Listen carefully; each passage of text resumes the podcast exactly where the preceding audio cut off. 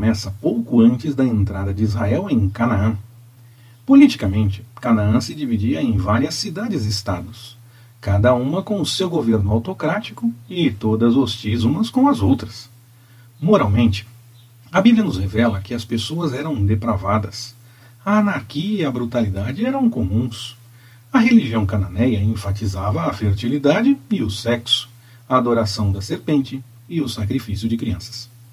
O cenário estava estabelecido e a terra propícia para a conquista pois ali o Senhor queria definir e estabelecer um povo que buscasse a sua vontade.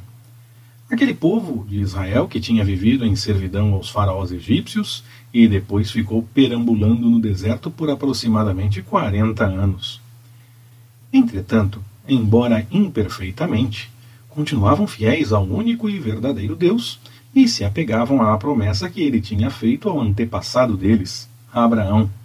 Séculos antes, Deus havia prometido transformar Abraão e seus descendentes em uma grande nação e dar-lhes Canaã. Agora, eles estavam prestes a vivenciar o cumprimento dessa promessa. Seguimos na próxima semana, permitindo o Senhor.